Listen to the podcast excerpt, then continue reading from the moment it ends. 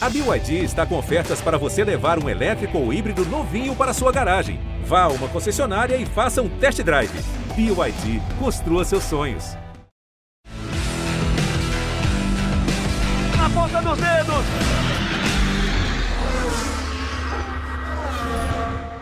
Hora de velocidade no GE.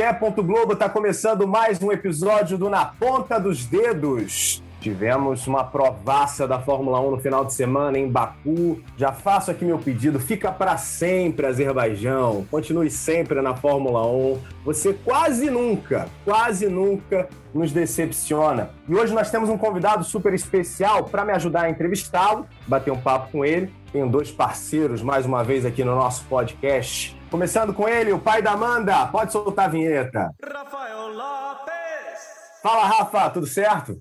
Fala, Bruno, sempre voando baixo. Corrida que começou morna lá no Azerbaijão, né? E acabou virando uma corridaça né, no final. Esquentou de uma vez, ferveu tudo. Teve pneu estourando, freio dando problema, erro de campeão, vitória inédita, quer dizer, não inédita, né? Mas uma vitória inesperada. Né? Foi a segunda vitória do Pérez na, na Fórmula 1. Vamos falar muito sobre isso. Temos um convidado super especial. Com a gente hoje também é nosso Pedro Lopes, jornalista do GE. Imagina o Pedro acompanhando a corrida no final de semana, escrevendo, né? Acontece isso, acontece aquilo. Agora sim, vou terminar. Minha matéria tá pronta. Não, não, calma aí, tem mais coisa, tem mais coisa. Haja trabalho, Pedrão, tudo bem? Fala, Bruno, fala, Rafa. Cara, isso já começou, se você prestar atenção, no sábado, né? Quando o Tsunoda bate ali no final da bandeira vermelha, todo aquele caos. E domingo foi a mesma coisa. É, é, é, muda lead da matéria assim a todo tempo, mas quem trabalha com automobilismo tem que estar preparado para isso, porque a gente sabe que ao longo da história isso já aconteceu diversas vezes. A gente sofre, mas com um tempinho a gente se adapta. E o nosso convidado especial hoje é o Dudu Barrichello. O Dudu está com 19 anos, em sua temporada europeia, correndo na Fórmula Regional. Dudu, muito bom ter você aqui com a gente no Na Ponta dos Dedos. Seja bem-vindo, Dudu. Obrigado, Bruno, Pedro, Rafa. Uma oportunidade muito boa para eu, eu, estar aqui, falar um pouquinho das minhas, das minhas experiências aí, também desse esse fim de semana que foi muito agitado na, na Fórmula 1. Bom ter você demais aqui, Dudu. Dudu foi vice-campeão ano passado da F2000 nos Estados Unidos, fez essa transição né, do automobilismo norte-americano para o automobilismo europeu. Essa categoria é uma categoria nova, uma fusão com a Eurocup Fórmula Renault também, são mais de 30 carros no grid. E o bacana, né, Dudu? Eu queria que você falasse um pouco sobre esse seu momento lá na Europa, com previsão aí de 10 etapas, três delas da Fórmula 1. Como é que foi a experiência de correr no mesmo final de semana da Fórmula 1? Isso aconteceu em Imola, Barcelona e também em voltar agora no dia 20 de junho lá em Zandvoort. Exatamente, Bruno. Então é, tem sido realmente uma, uma temporada muito difícil, mas é uma experiência única, é uma oportunidade única também de poder estar aqui na Europa. É, esses anos que eu corri nos Estados Unidos, eu nunca achei que eu fosse ter a oportunidade de vir para a Europa, hoje que é muito, muito difícil financeiramente. É, as carreiras, as carreiras e, e, categorias aqui na, na Europa são muito mais caras, muito mais competitivas, eu diria, muito mais profissionais é, comparado aos Estados Unidos. Então, esse ano tem sido um ano muito difícil. É, eu tenho descoberto as coisas por mim mesmo. Os carros aqui têm muita diferença, mesmo os carros sendo iguais na categoria. Tem carro que toma quase 3 segundos do, do, do ponteiro, então é uma, é uma diferença muito grande e que na minha opinião não deveria ser assim, né? Porque todos os pilotos trabalham iguais e é só uma categoria de ingresso ali para todo mundo estar tá tentando chegar em algum lugar. Então, realmente ter, ter essa diferença de carro, a diferença do budget das equipes. Tem equipe que paga o dobro do que os outros pagam. Então, é realmente muito profissional mas é um sonho poder estar aqui na Europa. As pistas são fenomenais. Como você disse, a gente já correu três vezes com, com Fórmula 1. Para te falar a verdade, quando você corre com a Fórmula 1 é muito bom quando você tem um resultado bom, mas é muito ruim quando você tem um resultado ruim. E, e, nós, infelizmente, não tivemos nenhum resultado bom esse ano ainda.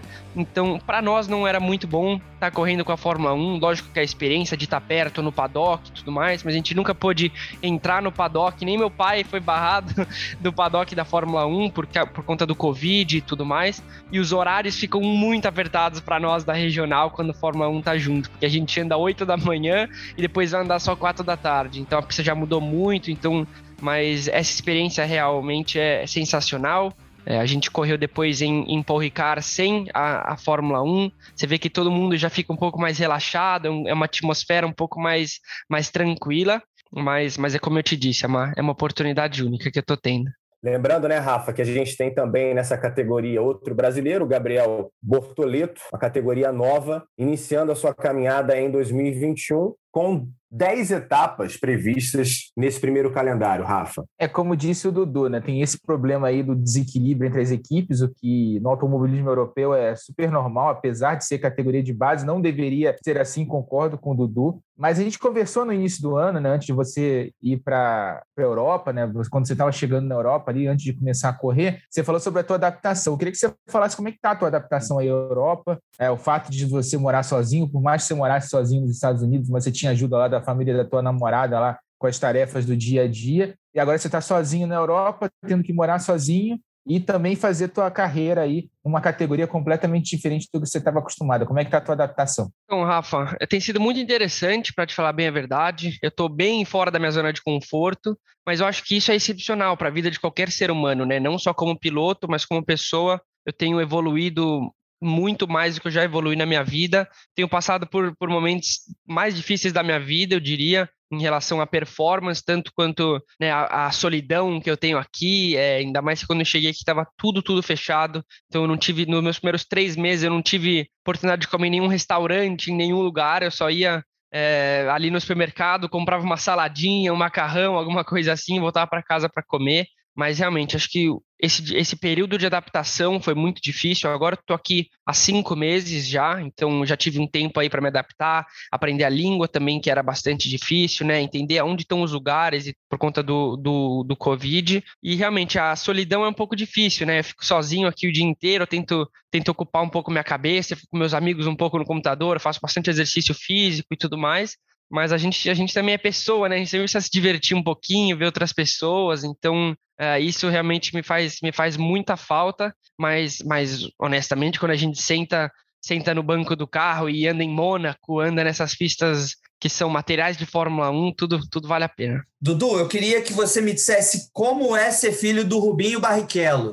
Não, mentira. É claro que não. A gente fez essa piada antes de começar o podcast. Eu queria que você me falasse agora, sério, como é realmente, dentro de um carro de corrida, a experiência de guiar em Mônaco com o muro tão perto, a palmos do, do seu rosto, com tudo passando tão rápido. E se essa é a sua primeira experiência, eu, eu não sei. É, porque você acabou de vir para a Europa, então eu queria que você me falasse como é essa experiência. É, Mônaco é muito legal. Uma coisa que eu foquei bastante, saindo do box mesmo, nas primeiras voltas de aquecimento do freio, do carro, dos pneus, era passar muito perto do muro. Até, assim, se está muito lento, até chegar a raspar no muro, para entender qual era o limite do carro, qual era o tamanho exato do carro, porque é muito difícil você poder ter essa noção, ainda mais que nos anos passados eu andei em carros muito menores do que esse carro. Esse carro ele tem quase 5 metros, então ele é um carro muito maior do que eu estou acostumado, ainda mais que tem o ralo, dificulta um pouquinho mais a visão, ainda mais quando você precisa ser tão preciso.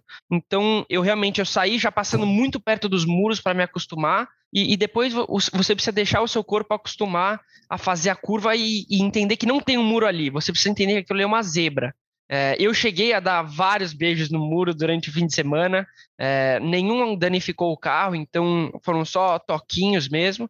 Mas a atmosfera de Mônaco é algo surreal. É tudo muito corrido lá, né? Porque é apertado. O track walk é junto com os carros de rua que ainda estão na pista, da rua, né? Então é tudo um pouco mais bagunçado lá mas o, o, a pista é sensacional, todos os barcos que ficam lá na frente são sensacionais. E realmente, só você poder estar tá dentro daquela pista, você sente num jogo, né? A primeira vez que eu, que eu saí para a primeira volta, a hora que você sai do túnel e tudo abre para você, você vê todos os barcos, você vê a descida, você vê todo mundo tentando muito, né? Então é, é muito, muito legal. Os pitches são muito pequenos também, e antes das nossas corridas, a gente sempre via os pilotos de Fórmula 1 só passando, caminhando pela nossa frente. Então, era um, foi realmente um, um fim de semana muito legal. Então, é lista de coisas para fazer na vida, essa você já pode ticar, né? Com Correr certeza. em Mônaco. Demais. Dudu vai estar tá com a gente agora para bater um papo sobre Fórmula 1. Rafa, tivemos a sexta corrida do ano lá em Baku, que acabou começando como deveria ter começado lá em Mônaco, com o Leclerc largando na pole. Exatamente. Foi, como disse o Pedro no início do programa, no comentário dele inicial, começou tudo no sábado, né? Porque a pole do Leclerc foi muito parecida com a pole do Leclerc em Mônaco. Só que dessa vez quem causou a bandeira vermelha não foi o Leclerc, né? foi o Yuki Tsunoda, que foi com muita sede ao pote ali na curva 2, acabou enfiando o carro naquela barreira Tech Pro, né? que é uma barreira de proteção que fica antes do, do muro mesmo de concreto, e aí estragou a volta de todo mundo que estava em volta rápida ali na última tentativa.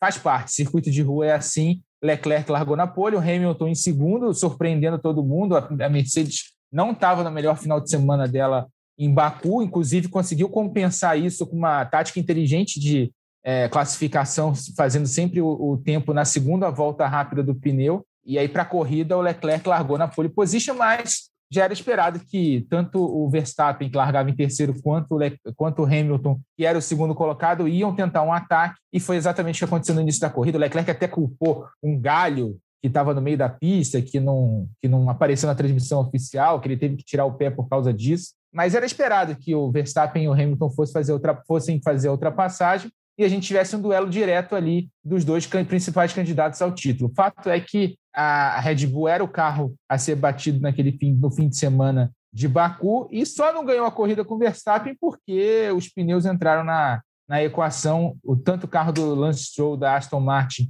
quanto o carro do Max Verstappen tiveram problemas no traseiro esquerdo. Eles estouraram no meio da reta ali dos boxes já na parte final da corrida e aí acabaram com a corrida tanto do Stroll quanto do Verstappen. E para terminar a prova, a gente já teve uma relargada estilo NASCAR, né? uma prorrogação, green, white, checkered, é, é, verde, branca, que não tem na Fórmula 1, que simboliza a última volta no automobilismo americano, e bandeira quadriculada. Foram três voltas ali, largada, é, última volta e chegada para decidir o vencedor e foi de tirar o fôlego aquele final de prova, inclusive com o erro do Hamilton, gente, um erro que a gente não está acostumado a ver. E aí, Pedrão, até para a gente ser bastante didático aqui, relembrando todos os pontos mais importantes dessa prova, o Rafa já falava sobre a ultrapassagem em cima do Leclerc, do Hamilton e depois do Verstappen, né? O Hamilton, inclusive, consegue passar o Leclerc na, ter... na, abertura da terceira volta sem a asa ainda, né? E depois o Verstappen na abertura da sétima volta aí já com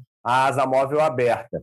O Leclerc vai tentar o undercut parando antes, né? Ele coloca pneus duros na volta 10, o Hamilton e o Bottas, por exemplo, só vão parar na volta número 12. Na hora que o Hamilton volta para a pista, ele volta na quarta posição, Pedro. A Mercedes está sentindo um pouco a pressão, Bruno, e tem cometido alguns erros de pit stop, como foi em Mônaco com é, aquela porca defeituosa, e, e, e, agora também. A gente viu isso acontecer no ano passado, em Sakir, com o, o Bottas, não lembro se foi no Bahrein ou isso aqui, também com o Russell. Enfim, e. Foi, na vitória do é, Pérez. Foi na vitória do Pérez isso aqui. Também na vitória do Pérez, né? E o Hamilton acaba voltando ali naquela meiuca e tinha até um ritmo decente para conseguir chegar ali em terceiro lugar, atrás do Pérez. Não ia fazer muito, mas pelo que o, o carro que a Mercedes deu para ele, tanto para o Bottas, que estava entre o top 10 e um pouco abaixo na maior parte da corrida, seria um resultado, seria um resultado animador até que a gente teve aquele gostinho de sprint race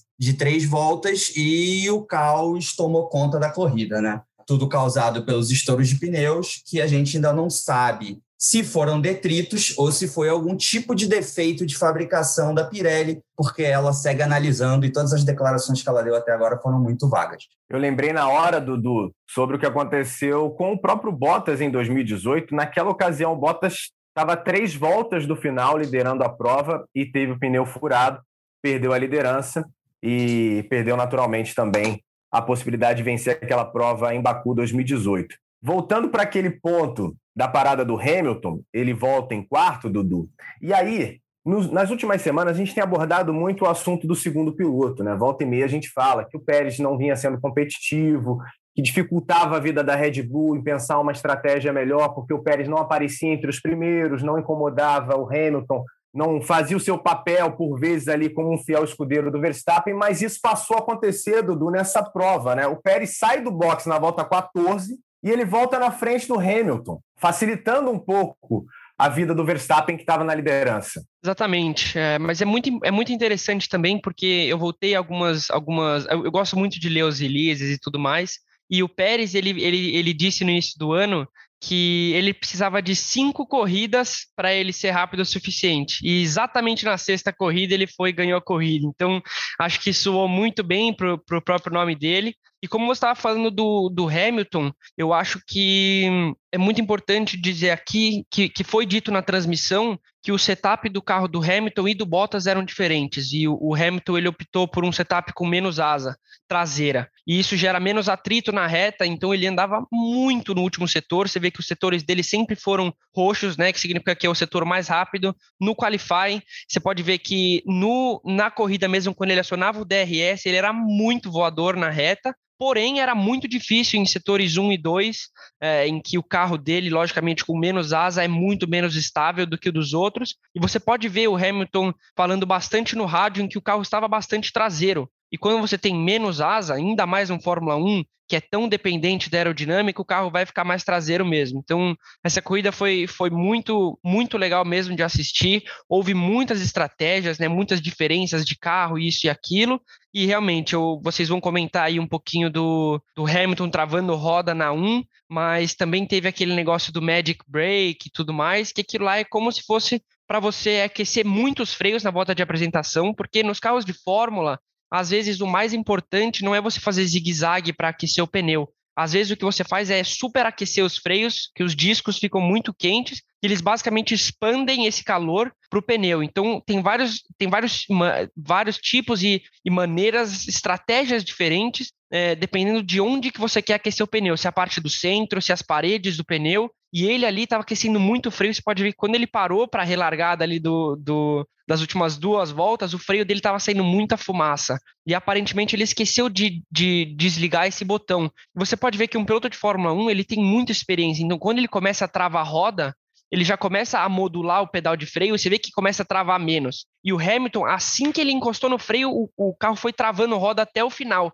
Então você pode ver que, tudo bem, foi um erro, foi um erro. Talvez ele realmente não desligou esse botão, mas ali na hora também não tinha o que fazer. Assim que ele encostou no freio, ele foi travando até o fim. Então, realmente, isso foi uma, uma infelicidade. Só complementando o que o Dudu estava falando, que eu acho que até para quem não acompanha assim nos detalhes, com os tempos de volta, era muito visível como o Hamilton colava no Pérez na reta e até chegou a botar de lado para tentar ultrapassar e voltou, e no miolo o Pérez ganhava vantagem de novo e ficava esse jogo de, de gato e rato. Quanto ao botão mágico, ele diz que, ele em conversa depois com o engenheiro, ele diz que acionou sem querer quando foi jogar uma marcha para cima. E aí esse sistema ele joga basicamente quase 90% do balanço de freios para frente. E é, sem, sem você ter a resistência dos pneus de trás, todo o peso de carro é depositado no pneu da frente. É impossível não travar com quase 800 quilos empurrando tudo para frente. Ficou muito decepcionado, ficou no carro sentado ali uns cinco minutos conversando com o Bono, sem querer sair. E ele falou: Cara, jurava que tinha desligado. E o Bono falou: Mas você desligou. Só que quando o Pérez chegou perto de você e você foi jogar uma marcha para cima, você ligou de novo. E aí realmente não foi um erro na pista, né? Foi mais um, um azar, um acontecimento dele ter tocado ali e religado o sistema. Eu estava vendo, Pedro, até a última volta do Hamilton, a volta de aquecimento, né, até chegar no grid ali para relargada parada, para ver exatamente a questão do, do botão do Brake Magic. Né? Ele, do, no meio da volta, quando ele está saindo, ele aperta lá um botão na configuração, que provavelmente é o Brake Magic, aparece lá 51%. Quer dizer que 51% do carro está com freio na parte da frente, né? 51% do freio está na frente, 50, 49% na parte de trás. Quando ele aperta esse botão, vai a 85%. Você tem 85% dos freios nas rodas dianteiras e o restante na roda traseira. E a matemática agora falhou na, na memória, tudo bem Então, quando o Hamilton aciona esse botão e ele toca no freio, como disse o Dudu, é, o freio está todo na roda dianteira. Você vê que a roda dianteira trava e vai embora. Foi exatamente o que aconteceu ali. E sobre esse acerto diferente também, é legal ver que, como as, as últimas curvas do circuito de Baku, antes do trecho de 2 km de aceleração de reta ali, são curvas travadas, como o Pérez ganhava na retomada de velocidade ali. Ele vinha ele vinha abrindo vantagem nas últimas curvas, entrava na, na, no trecho de reta ali na curva 17 com uma boa vantagem sobre o Hamilton, e aí o Hamilton com menos asa, quando entrava na reta, e conseguia diminuir a vantagem mas não era o suficiente para ele tentar uma ultrapassagem ali, ou no fim da reta dos boxes, ou ali na freada para a curva 1. Foi um jogo de gato e rato essa, essa, essa estratégia aí, né? esses acertos da Red Bull e da Mercedes ao longo da corrida. Foi interessante ver isso, mas a, a Red Bull, por ter um carro melhor para a pista, acabou se dando melhor. Ô, Dudu, eu confesso que eu até tirei print da tela com o Vettel na liderança, cara, porque foi muito legal ver a corrida dele, né? Tudo que aconteceu, o Vettel larga na 11 posição. O mais legal, estava aqui lembrando até, na volta 51, até cheguei a anotar isso. Estava lembrando aqui que na volta 31 o, o Stroll bate, né? A gente tem depois uma relargada com safety car na volta 36. E o mais legal, Dudu, que o Vettel consegue assumir a quinta posição com o pneu mais novo, né? Porque ele tinha atrasado a parada. Depois ele também passa o Gasly. Então ele faz uma linda relargada, já aparecendo naquele momento na quarta posição, e depois vai terminar a prova na segunda posição, também por conta do erro do Hamilton. Exatamente. É, é muito importante para um piloto como o Sebastian Vettel voltar a andar na frente, né? Ele que foi quatro vezes campeão, então não é como se fosse algo novo para ele estar no pódio. Mas realmente, eu, eu não diria que ele está numa fase ruim, mas ele está numa fase bastante complicada. É, e quando você confia muito em você, né? Porque na, na, no automobilismo você precisa de muita autoconfiança, você precisa confiar em você, você precisa confiar no carro. E a partir do momento em que ele não começou até mesmo a performance que, que, ele, que ele havia tido na, na Red Bull e no início da Ferrari, é muito difícil para a própria cabeça, sabe? Você começa a, a duvidar de você mesmo. Então eu acredito que que esse pódio tenha sido muito, muito bom para ele. Ele andou muito forte, tanto ele quanto o Pérez, na minha opinião realmente é, é, é, feliz, como você disse, você até tirou o print, então é um momento que ele, ele vai, vai lembrar por um tempo. E aí, Rafa, a gente chega faltando cinco voltas com a batida do Verstappen. No primeiro momento ali com bandeira amarela, ficou uma indecisão para saber se nós teríamos um safety car até o final da prova, e ainda bem que eles tomaram aquela decisão de bandeira vermelha. Os pilotos puderam, inclusive, trocar pneus né, para que a gente tivesse aquela relargada e depois, vendo tudo que aconteceu, a gente lembrou aqui do erro do Hamilton. Segunda vitória do Pérez na carreira na Fórmula 1, Rafa. E aí a gente entra no assunto pneu, né? Porque a, a bandeira vermelha foi um pedido do Jonathan Whitley, da Red Bull, falando com o Michael Massi, diretor de provas, porque não houve nenhum aviso, não houve nenhum alerta da Pirelli quanto ao uso dos pneus, quanto ao exagero né, de número de voltas que os carros estavam andando na pista, então foi um, uma falha, tanto a do Stroll quanto a do, do Verstappen foram falhas completamente fora do comum, então por isso a Red Bull pediu para o Mazzi dar uma bandeira vermelha para que todo mundo pudesse trocar o pneu e que e a gente tivesse três voltas ali no final da corrida com toda a segurança, todo mundo podendo se atacar. Acabou sendo um modo meio americano de terminar a prova, que eu gosto particularmente, eu adoro corrida esse tipo de corrida assim que você decide no final, todo mundo é, não economizando nada e indo para o ataque. Mas é, a gente vai descobrir o que aconteceu nas próximas semanas se a Pirelli mudar a abordagem dela de pneus para as próximas provas do campeonato. A, a, o motivo oficial até agora é detritos na pista, tanto do Stroll quanto do Verstappen, o que é muito possível.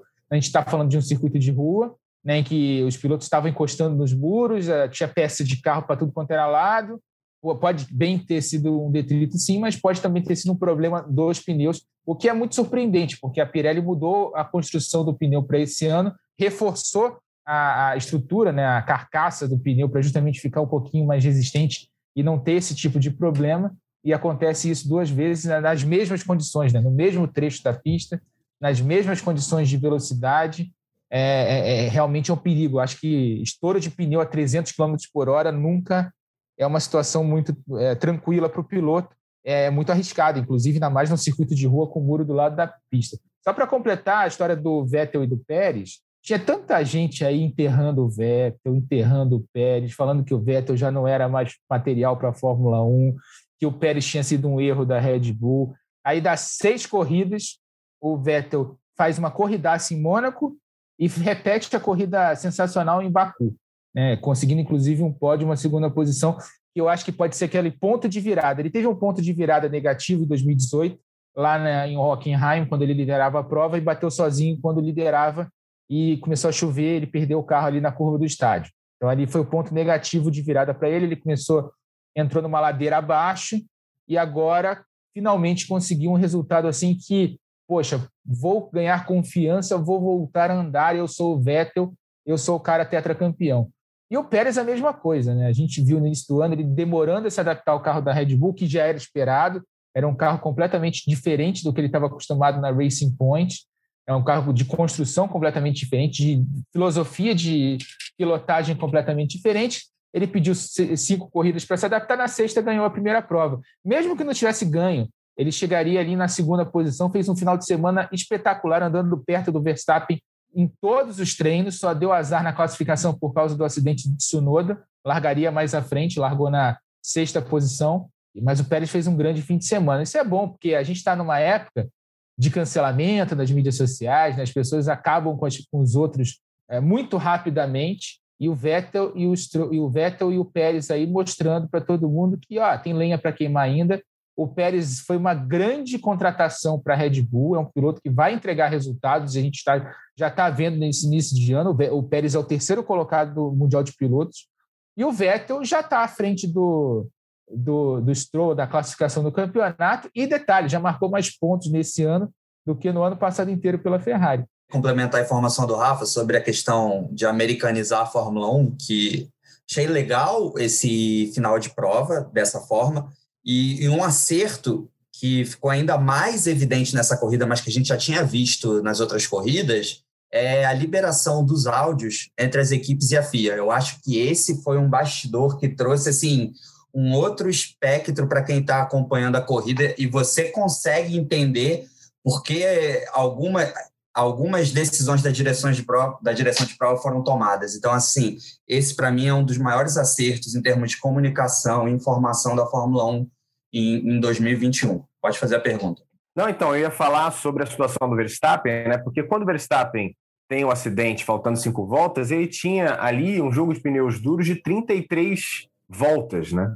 E naquele momento, quando aquilo aconteceu e o Hamilton aparecia na segunda posição, a gente teria uma diferença de 14 pontos a favor do Hamilton.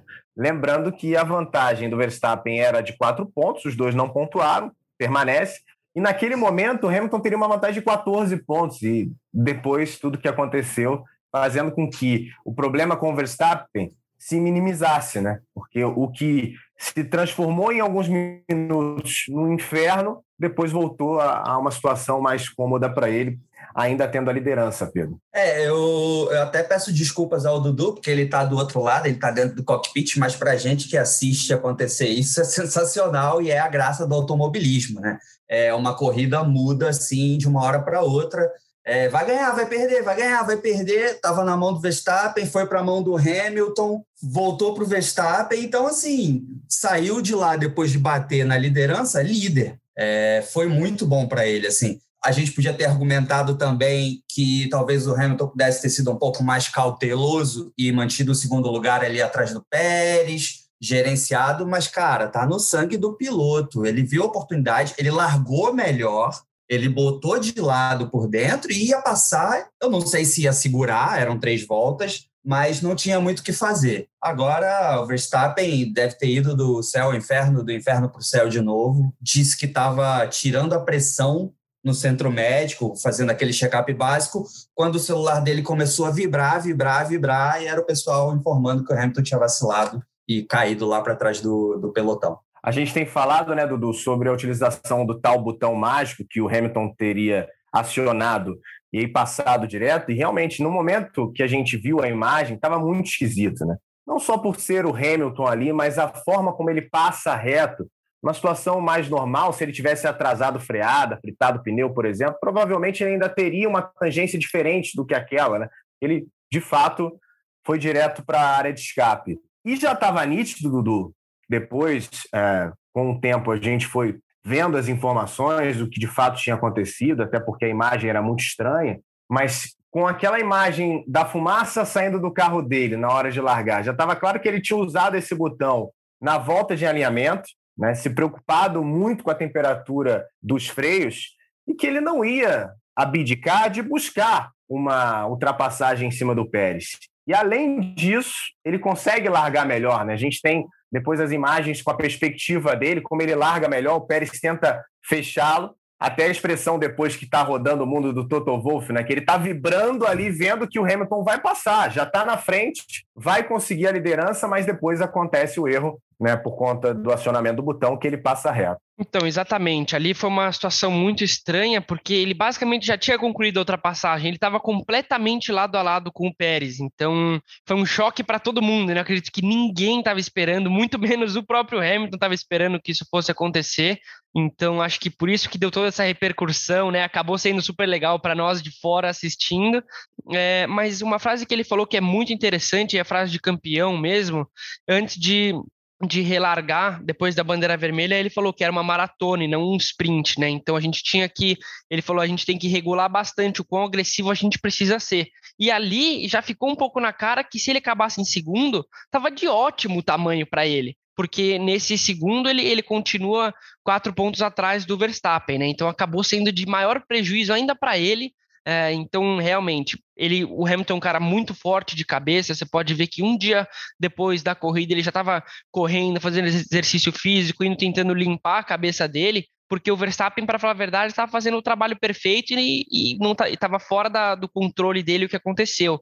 E o Hamilton, na verdade, estava tudo na cabeça dele, né? Foi realmente culpa dele, se você for ver por um conceito geral. Então, mas o Hamilton vai voltar mais forte é, do que nunca, o Verstappen também. eu acho que vai ser uma, uma guerra muito interessante até o final do ano. A minha, a minha questão aqui é sobre esses problemas aí com o Verstappen e com o Hamilton no final da corrida é saber quem foi que deu sorte nisso, nisso tudo aí. Se foi o Hamilton ou se foi o Verstappen. Porque Acho que foi a gente, Rafa. Ah, certamente não assistindo. E óbvio, o terceiro, quarto, quinto colocado, porque agora deu uma condensada, ainda que não tenham chegado tão perto deles dois, mas deu uma condensada ali naquele top 5 da tabela. Mas pensando no campeonato, a gente lembra que Mônaco e Baku eram pistas que a gente sabia que a Red Bull ia andar muito bem e que eram chances da Red Bull e do Verstappen, no caso, abrir uma boa vantagem no campeonato. E ele estava abrindo uma boa vantagem no campeonato, não fosse o problema do pneu. Foram Depois o Verstappen. Foram sete pontos da Mercedes em duas corridas, né? É. Então, realmente é isso que você está falando. A IBR tinha a faca e o queijo na mão para ter ampliado ainda mais essa diferença.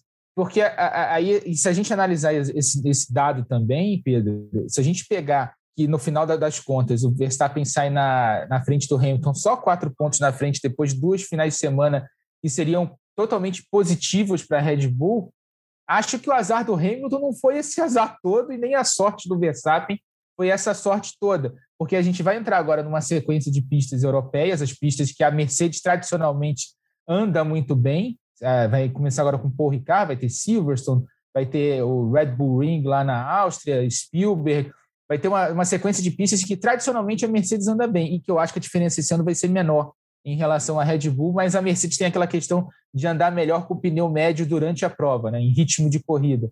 Então, seria uma corrida para o Verstappen construir uma gordura no campeonato, para quando a Mercedes andasse melhor do que a Red Bull, ele não ter tanta preocupação assim poder, e poder andar minimizando os danos, como o Hamilton estava tentando fazer nesse fim de semana em Baku.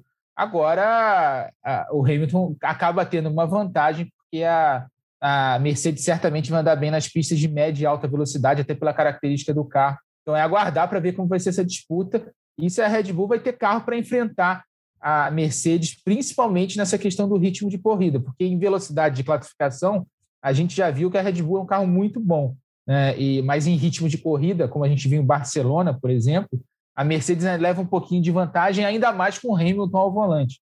Vai ficar de olho nisso aí, porque eram eram, eram duas corridas em que a Red Bull teria que ter saído com uma vantagem bem grande no campeonato e o Verstappen também com uma vantagem um pouquinho maior e acabou uh, saindo no lucro para a Mercedes, que só fez sete pontos, e para o Hamilton, que só sai quatro pontos atrás do Verstappen.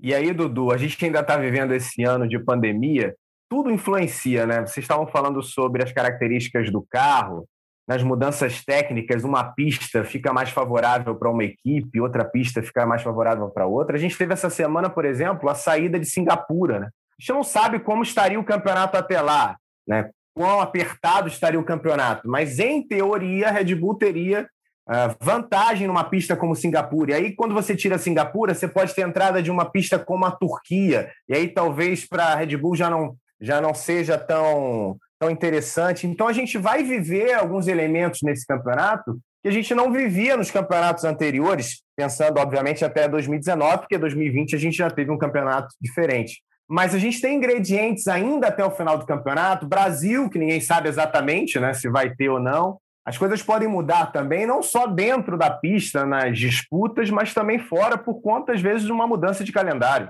Então, Bruno, o automobilismo ele é muito imprevisível, né? A gente está falando aqui que teoricamente a Red Bull andaria super bem nos circuitos de rua e tudo mais, mas para te falar a verdade, a gente não tem como ter certeza disso. Vai que chega em alguma pista e a Red Bull enfia meio segundo na, na Mercedes e ninguém estava esperando. Então, acho que no automobilismo é válido, logicamente, gerar expectativas, mas às vezes também não vale a pena, porque né, principalmente os pilotos, isso pode gerar muita frustração. Logicamente que a expectativa maior deve estar em cima do Hamilton, por ele estar performando muito melhor que o Bottas no momento, e que o esperado é que o carro dele seja o melhor. Mas também não adianta criar expectativa, porque imagina chega na próxima corrida e ele chega em quinto, dando o máximo dele com uma corrida perfeita. Isso só gera frustração. Então a gente vai ter que esperar e ver. Eu também estou super ansioso. E eu, eu honestamente acho que seria legal ter um outro campeão mundial sem ser o Hamilton esse ano. Vou trazer informação sobre calendário, que a gente estava falando agora do cancelamento de Singapura. É o Domenicali, de Stefano Domenicali, que é o, é o CEO da Fórmula 1, deu uma entrevista nessa terça-feira. A gente está gravando o um podcast na terça, falando sobre possibilidade de calendário para o futuro. Né? O Grande Prêmio do Japão depende da realização bem-sucedida das Olimpíadas, né, agora em agosto. Se não acontecer o Grande Prêmio do Japão em Suzuka, Turquia, Malásia e China podem substituir a corrida de Suzuka. Grande Prêmio do Brasil, né, Grande Prêmio de São Paulo agora, também está em incerteza. Pela primeira vez foi falado, foi tocado no, na, na, possibilidade de não realização do Grande Prêmio de São Paulo, por causa da situação que a gente vive na pandemia da Covid-19 no Brasil. E três pistas são é, tidas como possíveis, é, quatro pistas, na realidade, são tidas como possíveis substitutas. Austin, com um segundo, uma segunda corrida no Texas, Indianápolis, no misto lá do, do oval mais tradicional do mundo, Losail, no Catar, que recebe a MotoGP, ou até mesmo um segundo GP lá em Sakir, no, nos mesmos moldes do ano passado, correndo no anel externo. Então, essas são as situações de calendário que a gente tem até o fim do ano. É uma situação completamente, como você bem disse, Bruno, uma situação completamente volátil, pode mudar a qualquer momento. É, a gente pode ter pista que ninguém tem informação entrando no calendário, como, por exemplo, Indianápolis e Losail. Então, a gente tem que ficar de olho nisso aí. É, é, é, outra incógnita que a gente tem nesse ano. E a Liberty Media, né, que é a dona dos direitos da Fórmula 1, a proprietária comercial da categoria, já disse que quer fazer os 23 GPs nesse ano. Inclusive, já até divulgou fotos lá da nova área de boxe do circuito da Arábia Saudita, em Jeddah, né, né, também nessa semana. Então, eles querem fazer as 23 provas e vão tentar arrumar opções para fazer essas 23 provas. Tomara que eles consigam, sim. Resta saber onde serão essas provas, né? Voltando até para a prova de Baku, que a gente teve agora no final de semana, Pedro, destacando outros resultados, né? O Gasly, que chega em terceiro, consegue ultrapassar o Leclerc. Curioso na prova do Gasly, no momento que ele é ultrapassado pelo Vettel, a gente citou esse momento aqui, inclusive, no momento que o Vettel assumiu a quarta posição, passando o Gasly, e o rádio dele, né? Como quem diz, o que está acontecendo? Né? Passou, passou, um carro da Aston Martin aqui por mim. A Alfa, a consegue com um bom resultado com a terceira posição do Gasly e também destacando que fez o Alonso, principalmente naquela relargada faltando as duas voltas, né? O Alonso estava em décimo e ele termina aquela prova em sexto. Vou pontuar também, o Bruno, o resultado do Tsunoda, né, que conquistou com sétimo lugar, não só o Gasly, eu acho que a AlphaTauri produziu um carro muito bom para essa pista. O Tsunoda também, que a gente viu fazer uma boa estreia na, no Bahrein, com ultrapassagem sobre o Alonso, marcou dois pontinhos, foi nono, se eu não me engano, e desandou, né? O Helmut Marko montou uma cobertura na cabeça dele, xingou, chegou a dizer que o carro talvez não fosse igual ao do companheiro, e agora é, recobrou um pouco a concentração, aproveitou os abandonos para chegar em sétimo, um bom resultado. Quem é, deixou um pouco a desejar foi o Sainz, ainda conseguiu se recuperar, mas errou em Baku e errar em Baku e se meter em área de escape para depois ter que dar ré é complicado. Ele acabou caindo para o fim do pelotão, ainda se recuperou e foi oitavo. E também um bom resultado da Alfa Romeo, que teve ali o, o Raikkonen mais uma vez consistente, pontuando, levou só um pontinho, mas ainda assim. Um outro lance que quem também teve uma, um bom resultado foi o Mick Schumacher, que fez a Haas passar o Williams. Não, ninguém marcou ponto, óbvio, mas no, na classificação da Fórmula 1 ainda você não marque pontos se você tiver resultados numa posição acima da sua rival, mesmo fora da, da zona de pontuação, você acaba melhorando no campeonato. E, e, e quase foi morto pelo Mazepin, né? E, e é isso, e num lance que, o, que é muito parecido até com um que o Dudu já deve ter assistido mil vezes, que é o do outro Schumacher pai espremendo o Rubinho no GP da Hungria de 2010. Mas foi um pouco diferente, porque eles estavam lado a lado, não que tenha sido um lance limpo, e no caso do Mazepin, quando o Schumacher está se aproximando, ele dá aquela balançada para ver se o Schumacher assusta e não tenta ultrapassagem, o que deixou o Mick bem irritado. O Gunter Steiner tratou de jogar panos quentes, dizendo que foi tudo resolvido, mas a gente sabe que não deve ser um dos melhores climas ali dentro da equipe. Mazepin, que já entrou na Fórmula 1 envolvido em polêmica, e que uma vez dentro, seja por falta de conhecimento das regras e das etiquetas, vem colecionando desafetos ao longo de 2021. Dudu, deixa eu te agradecer pela participação aqui no nosso podcast. Volte sempre, desejando muito sucesso na sua temporada europeia, que venham bons resultados ainda esse ano e que em breve a gente possa voltar a conversar mais, Dudu. Obrigado, Bruno. Obrigado, Rafa, Pedro. Uma, uma boa conversa. Eu espero, espero estar de volta. E, e, é isso, vamos aí tentar um resultado melhor. Acho que a gente está indo pro, pro lado certo, tem melhorado o carro, a equipe, a minha, minha própria guiada também. E tô, tô aproveitando o máximo que eu posso aqui. Um abraço aí para todo mundo. Valeu. Valeu, Dudu. Rafa e Pedro, considerações finais para a gente terminar mais um episódio do nosso podcast. Ah, por mim, tranquilo, acho que a gente abordou tudo. Bom campeonato aí que a gente vai ter pela frente na Fórmula 1. É, promete muito essa disputa entre Max Verstappen e Lewis Hamilton. Verstappen na liderança. Como disse o Dudu, seria legal ver um, um campeão diferente na Fórmula 1 aí é, nessa temporada, mas também seria legal ver o recorde do Hamilton lá com oito títulos. Então, não, não para onde você for, você tem uma, um bom resultado aí nessa temporada da Fórmula 1. E Dudu, boa sorte na, nesse ano aí, que tudo melhore ao longo da temporada, que você consiga fazer uma boa adaptação à Europa. Grande sucesso, grande abraço para você também, Pedro, Obrigado. Bruno, abração. Eu tô com o Rafa nessa, Bruno. É, eu acho que quando você não escolhe um piloto para torcer e quando você consegue apreciar é, qualquer resultado, eu acho que é muito válido manter essa cabeça aberta e eu também seria muito contente de ver um novo campeão e o Hamilton voltando com sangue nos olhos em 2022, novo regulamento, mas ao mesmo tempo eu quero ver ele escrever a história e ser um octacampeão e se tiver alguma outra zebra que eu acho difícil que fuja deles dois ali, também gostaria de ver. É excelente ver o Pérez guiando dessa forma, né? Foram seis, cinco corridas no Azerbaijão, seis corridas agora, ele subiu ao pódio três vezes. Então ele manda muito bem ali. A, a Red Bull finalmente conseguiu achar alguém para correr ao lado do Verstappen e ajudar a equipe. Vai ser muito interessante ver é, essa disputa entre eles, porque tem um momento que alguém simplesmente vai ter que parar de desenvolver o carro de 2021 e focar em 2022, senão vai ter o campeonato do ano que vem prejudicado. E quero ver como é que isso vai se desenrolar. Tenho certeza que a gente vai ter um, um, belo resto de campeonato. E eu queria agradecer também ao Dudu pela presença e desejar para ele todo sucesso nessa temporada europeia que ele está fazendo. E força lá, porque a gente sabe que é difícil estar tá fora, estar tá longe da família, ter que se adaptar a uma nova realidade, uma nova cultura, principalmente em tempos de pandemia. Valeu, obrigado. Agradecendo ao Dudu Barrichello, ao Pedro Lopes e ao Rafael Lopes. Lembrando que esse podcast tem edição da Raíra Rondon tem a coordenação do Rafael Barros e a gerência do André Amaral. Velocidade nos canais Globo, emoção na pista. Na ponta dos dedos